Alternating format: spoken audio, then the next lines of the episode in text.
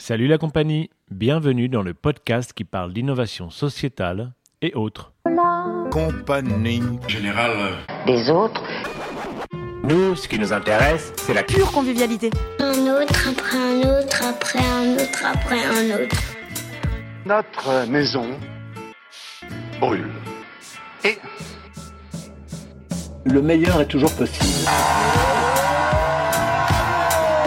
Par conséquent, l'espérance est là, à condition de, ne pas se laisser rendre indifférent. Bienvenue dans un nouvel épisode de ce podcast. N'hésitez pas à vous abonner pour continuer à suivre et à participer à l'histoire de la Compagnie Générale des Autres. L'économie sociale et solidaire est-elle une réponse aux revendications et aux mots exprimés par les Gilets jaunes? Pourrait-on canaliser cette colère au profit d'une solidarité plus forte? Le mouvement des Gilets jaunes est le plus long de l'histoire de France. Il accompagne un besoin vital de lien social, de démocratie, de dignité. Certains acteurs de la solidarité y ont trouvé un certain écho et ont pu réagir via des tribunes ou des éditos. Des préoccupations communes comme la répartition équitable des richesses, le renouveau démocratique, une meilleure protection des personnes en fragilité ou encore la protection de la biodiversité. Ils proposent des solutions locales là où d'autres pointent légitimement l'étendue des problèmes. Une rencontre entre les deux pourrait-elle être fertile? Pour le savoir, je suis allé à la rencontre de Gilets jaunes pour tenter de mieux comprendre ce qui les anime et à celle d'acteurs de la solidarité qui ont réagi et pris position. Ainsi, vous entendrez Valérie, Alain, Rémi, Gilets jaunes très actifs, et Tariq Rezali, Eva Sadoun, Hugues Sibyl, acteurs de l'ESS très engagés. Nous finirons par entendre Priscilla Ludowski, l'une des porte-paroles du mouvement, pour savoir ce que pourrait donner cet élan demain. Peut-être allons-nous vers des initiatives porteuses de liens, de solidarité et d'équité, empreintes d'économie sociale et solidaire. Bonne balade en pays des Gilets jaunes.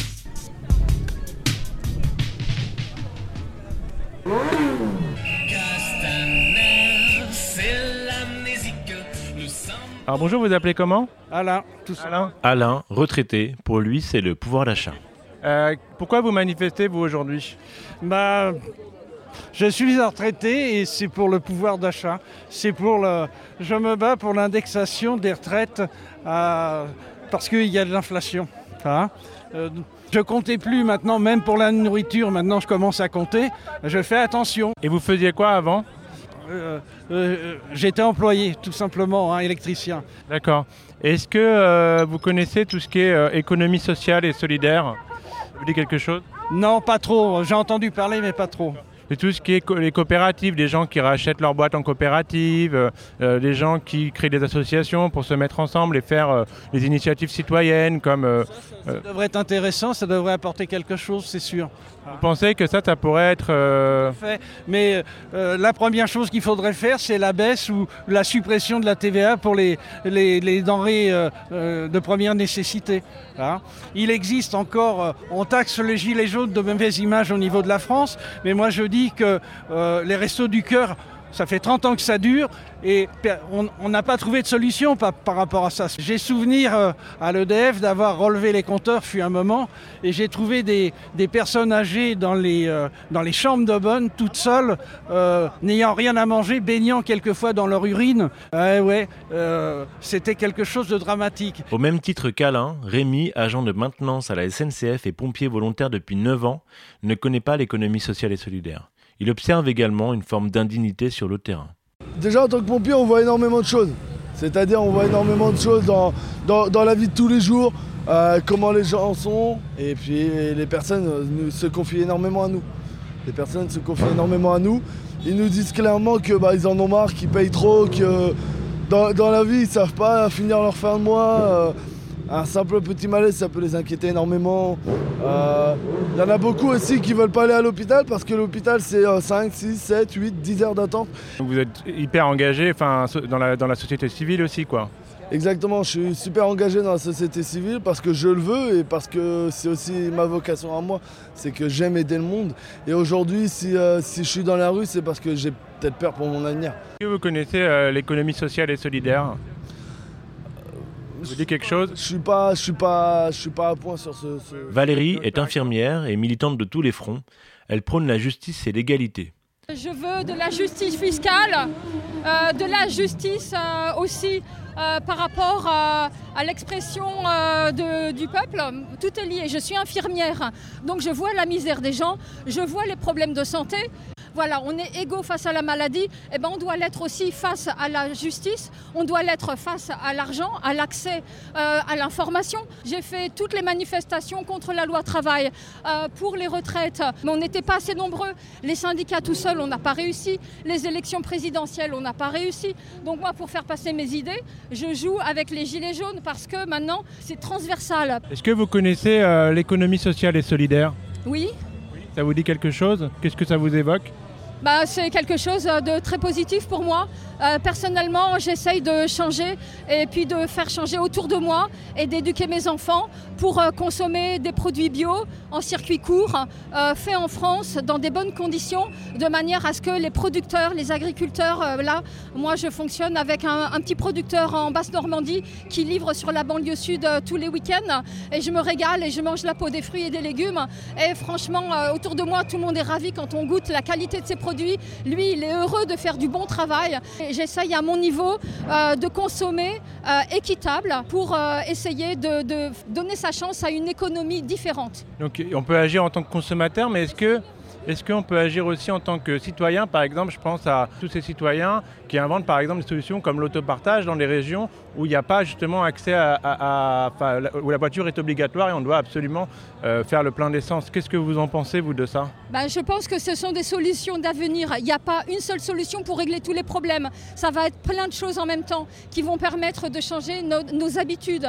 Pour moi, euh, l'avenir, c'est ça. Effectivement, mon fils, euh, il fait du covoiturage. Je pense que c'est dans l'esprit de la jeunesse maintenant. Ma fille aussi, elle est très sensible euh, à la cause animale, euh, à l'écologie. C'est complémentaire. Hugues Sibyl est président du think tank Le Labo de l'ESS et de la Fondation Crédit Coopératif. C'est un acteur historique de l'économie sociale et solidaire. Il parle d'une fragilité silencieuse. Bah, ce mouvement résonne euh, euh, d'abord comme un mouvement social, euh, une expression populaire euh, de gens qui jusqu'ici étaient silencieux et qui prennent la parole. J'ai parlé de fragilité silencieuse parce que euh, euh, une partie des gilets jaunes se sont appelés invisibles. Euh, Donc on ne les voit pas, mais on peut aussi dire que euh, ce sont des gens qui sont euh, en situation de fragilité, mais, qu'on n'entend pas. On les entend pas parce qu'ils sont pas forcément défendus par des mouvements syndicaux, des mouvements politiques, donc on les entendait pas. Et pourtant, ils sont en situation de, fragilité. Des personnes qui sont à la retraite, avec une retraite qui est juste, qui permet de, passer juste. Des gens qui sont dans des situations où ils n'accèdent plus aux services euh, etc. Ils sont euh, fragilisés euh, par rapport à une partie de la population qui euh, se porte mieux ou est dans des, surtout dans des zones qui se portent mieux, mais ils sont silencieux, c'est-à-dire que personne ne les entend. Je regarde ce que ça exprime. Et par exemple, une chose qui m'a intéressé, c'est ce que nous ont dit les Gilets jaunes sur ah, on a du bonheur à se retrouver ensemble. Ah, on est dans un collectif. Ah, on a de la solidarité. On a, on a passé euh, des soirées ensemble. On a, on a pris l'apéro. On s'est mis à parler des choses.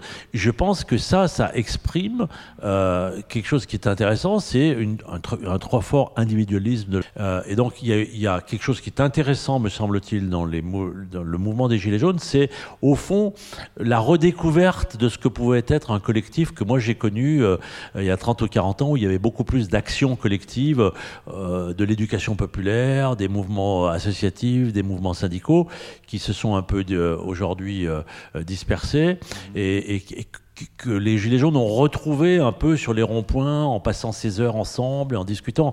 Euh, Claude Alfandéry, fondateur du euh, labo de l'ESS, dit toujours que pendant la résistance, en fait, les gens, quand ils étaient ensemble dans la résistance, ils n'étaient pas tout le temps en train de résister. Ils, ils restaient des journées, des journées, en fait, à attendre le personnage. Et là, ils parlaient. Et ils se parlaient du monde, ils se parlaient de, la, de, leur, de leur vie, ils se parlaient de la vie qu'ils aimeraient avoir. Et d'une certaine manière, on a retrouvé ça sur les ronds-points. Euh, des gens qui se retrouvent pour euh, parler de ce qu'ils sont, de leur vie, de leurs espérances. Euh, et ça, je pense que c'est quelque chose qui est intéressant, en tout cas sur lequel pourrait peut-être euh, se construire des choses pour l'avenir. Pour comprendre d'où vient ce malaise, nous approchons Tariq Rezali, qui lance le think tank La Fabrique du Nous. Pour lui, la question du vivre ensemble et de la création de liens est au cœur de la solution. Pas sortir toutes les stats qu'il y a, mais aujourd'hui, on est dans un, dans un, et c'est pas qu'en France, dans un, dans un pays où euh, les, les, personnes s'éloignent les unes des autres et les communautés s'éloignent les unes des autres. Euh, il y, y, a différents niveaux d'îles et d'identité. Et cette image d'archipel, elle est pas mal parce qu'on imagine toutes ces îles. Euh, ces îles, ça va être euh, euh les très riches, ça va être euh, les quartiers populaires, ça va être le périurbain, ça va être euh, des communautés culturelles, ça va être des bobos qui ne se rencontrent plus et qui ont tendance même à s'éloigner les unes des autres. Ça développe l'intolérance. On a un bon exemple récent, c'est celui de, des Gilets jaunes, où on a une partie de la France pour faire schématique rapide, qui sont euh, le, le, classe moyenne inférieure, qui vivent en périurbain, voilà, qui ont été sortis de, qui, sont allés en, euh, plus loin pour prendre une maison, etc. Et qu'on a zappé. Ce sont des gens qui gagnent entre 1000 et 2000 euros, euh, qui payent des impôts comme tout le monde, dont les services publics disparaissent parce qu'ils sont loin, etc. On va pas dire on va pas mettre une école, on va pas mettre un hôpital et, qui, ont, qui ont fait sécession finalement. Et à un moment, euh, bah, ils reviennent devant de la scène en se disant vous nous avez oubliés, vous nous avez, euh, vous nous avez zappé, vous nous avez pris de haut. Et la discussion est difficile. On voit de la violence. C'est trop tard. C'est-à-dire il y a un truc de. Euh, c'est ça qui est, difficile à, percuter, c'est que c'est visible quand c'est trop tard, euh, le, les conséquences du non-vivre ensemble. Euh, et, donc on peut dire attention, euh, il faut, il faut quand même euh, euh, veiller à recréer du lien et tout, mais on dit ok, ok, on verra. Et puis quand ça pète, et eh ben là c'est compliqué. Euh, comment on arrive à dépasser ces fractures et à résorber et à recréer du lien c'est, ça c'est des choses, ce sont des choses qui sont possibles et qui sont à travailler. Pour Eva Sadoun, cofondatrice de l'ITA.co, administratrice du mouvement des entrepreneurs sociaux et de Finansol, qui labellise les fonds solidaires, c'est d'abord une question de déconnexion entre l'économique et le citoyen. Moi, mon principe, il est plutôt de réfléchir à comment est-ce que l'économie a mis de côté les citoyens. Et ça se ressent sur euh, trois choses primordiales, à mon sens.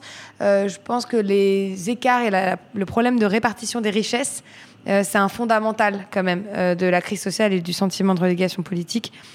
Et ça, c'est quelque chose qui est au cœur de l'entrepreneuriat social et de l'économie sociale et solidaire. C'est un des trois piliers. Euh, le premier pilier étant l'utilité, le deuxième euh, étant la gouvernance démocratique, l'implication des gens dans la prise de décision, et le troisième, la répartition des richesses.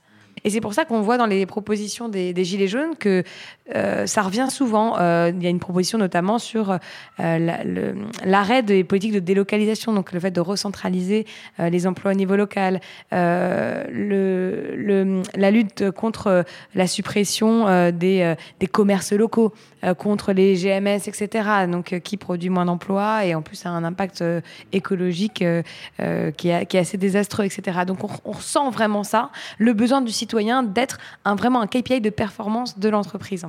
Nous demandons à Hugues Sibyl quelles peuvent être les solutions apportées par l'économie sociale et solidaire qui nous parle d'une nécessaire reconnexion entre les deux mondes. Cette, prise de parole, elle est intéressante et je pense qu'elle oblige euh, les dirigeants, les gens qui ont des responsabilités, qui sont euh, en situation, soit sur le plan économique ou politique, euh, d'entendre de, de, ces messages. Et je pense en particulier à l'économie sociale et solidaire, de, savoir qu'est-ce qu'on en retire et qu'est-ce qu'on peut apporter comme réponse à ça. Puisqu'au fond, l'impression que j'ai eue, c'est qu'il y avait la France des problèmes qui s'exprimait à travers les Gilets jaunes et la France des solutions qui est en partie l'économie sociale et solidaire au sens large, les entrepreneurs sociaux, tout ça, qui sont que inventent des solutions, mais ces deux France n'étaient pas connectés finalement. De quelle manière euh, l'économie sociale et solidaire, pour vous, peut répondre à cette fragilité Il y a beaucoup de façons.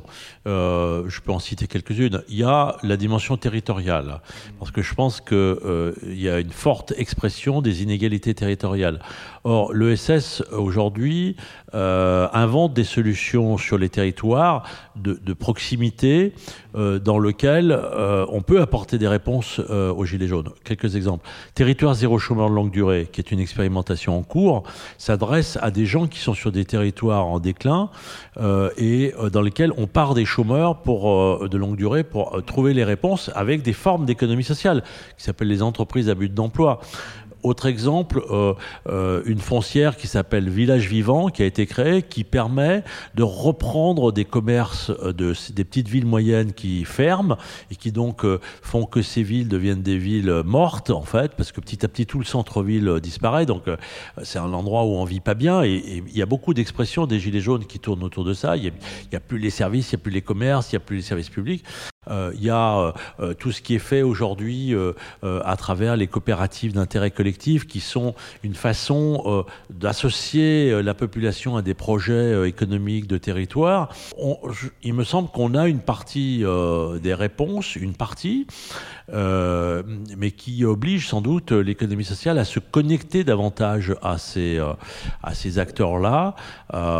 et, c'est là où je, pense qu'on doit faire un effort de, de, de, de se connecter finalement à cette réalité sociale-là, ce que même les entrepreneurs sociaux euh, font peut-être pas suffisamment aujourd'hui.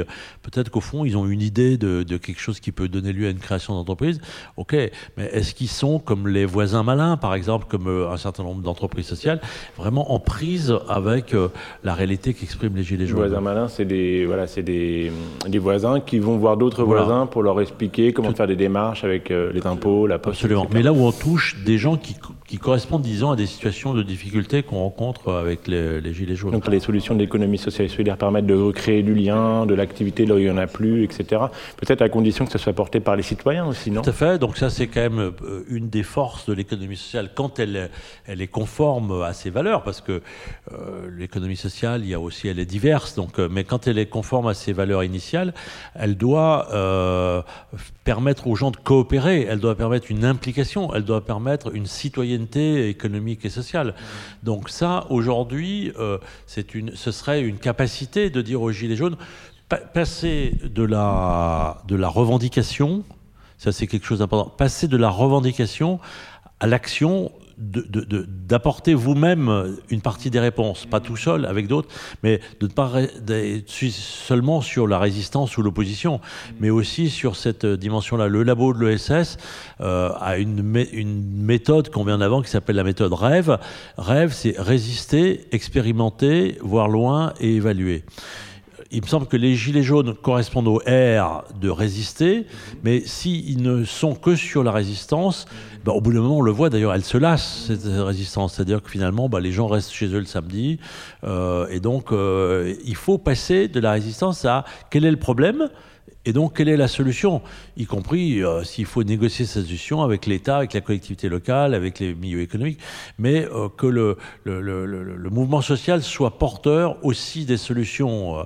Et si, est-ce que vous pensez que si on mettait justement dans les mains des Gilets jaunes euh, la possibilité de construire des micro-projets ou solutions d'économie sociale et solidaire, donc d'acquérir du pouvoir d'agir localement, on aurait pu ce mouvement-là et on partirait vers euh, une révolution douce euh, de pouvoir d'agir.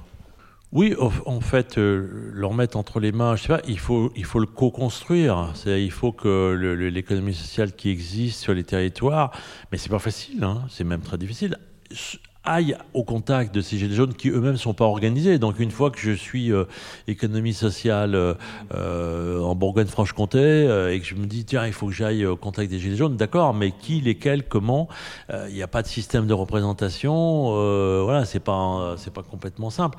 Mais mais plutôt que de dire aux gilets jaunes allez-y, faites-le, c'est plutôt on va le faire ensemble. Nous, nous, il y a des choses qu'on sait faire euh, sur le chômage, sur le logement, sur euh, la protection, sur euh, des services à la personne. Il y a des choses qu'on sait faire. Vous, vous, vous, êtes capable d'exprimer vos besoins. faisons ensemble. Enfin, nous approchons Priscilla Ludowski, porte-parole des Gilets jaunes, à qui nous posons la question de l'avenir du mouvement. Alors le mouvement, il est en constante évolution et il y a beaucoup d'initiatives qui sont nées du mouvement.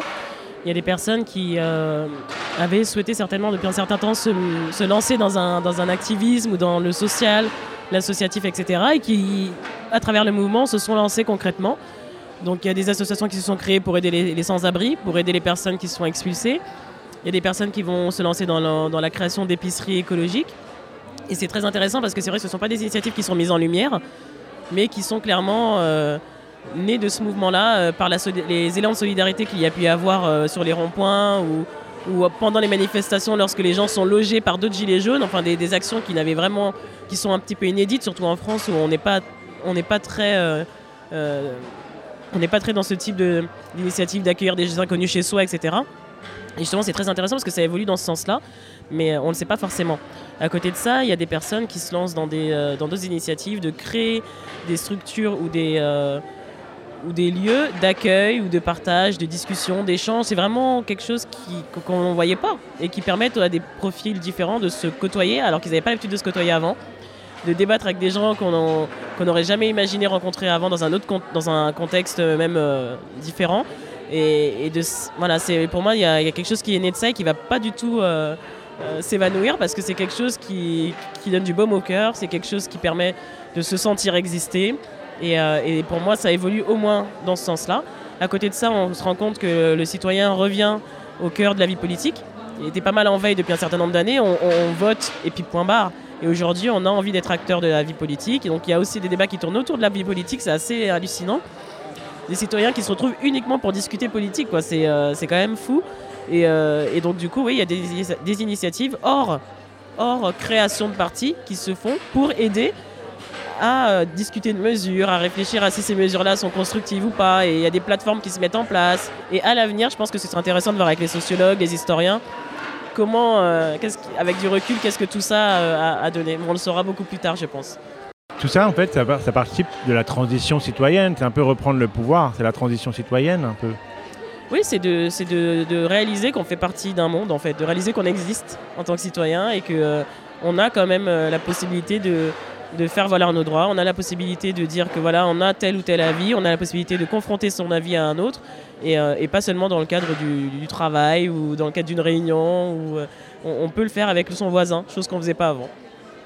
Et ça, tu penses qu'aujourd'hui, il y a un déficit par rapport à ça, ou alors il y a des gens qui n'ont pas du tout conscience qu'ils ont un certain pouvoir d'agir, ils peuvent faire des choses très simples, à l'échelle micro-locale par exemple Oui, on, on, sait, on sait qu'on peut faire des choses, mais on n'a pas forcément, il y a une chose et qu'on n'a pas forcément le temps il y a ça aussi.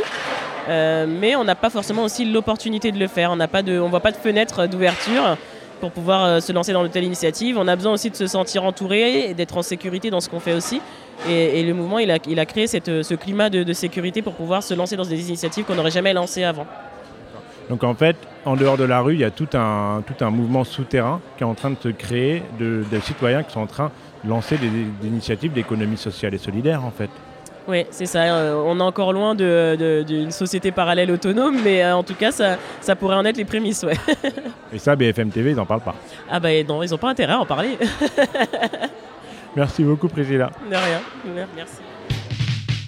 Merci d'avoir écouté cet épisode de la Compagnie Générale des Autres. N'hésitez pas à le partager et à le noter. Rendez-vous sur le site. À bientôt.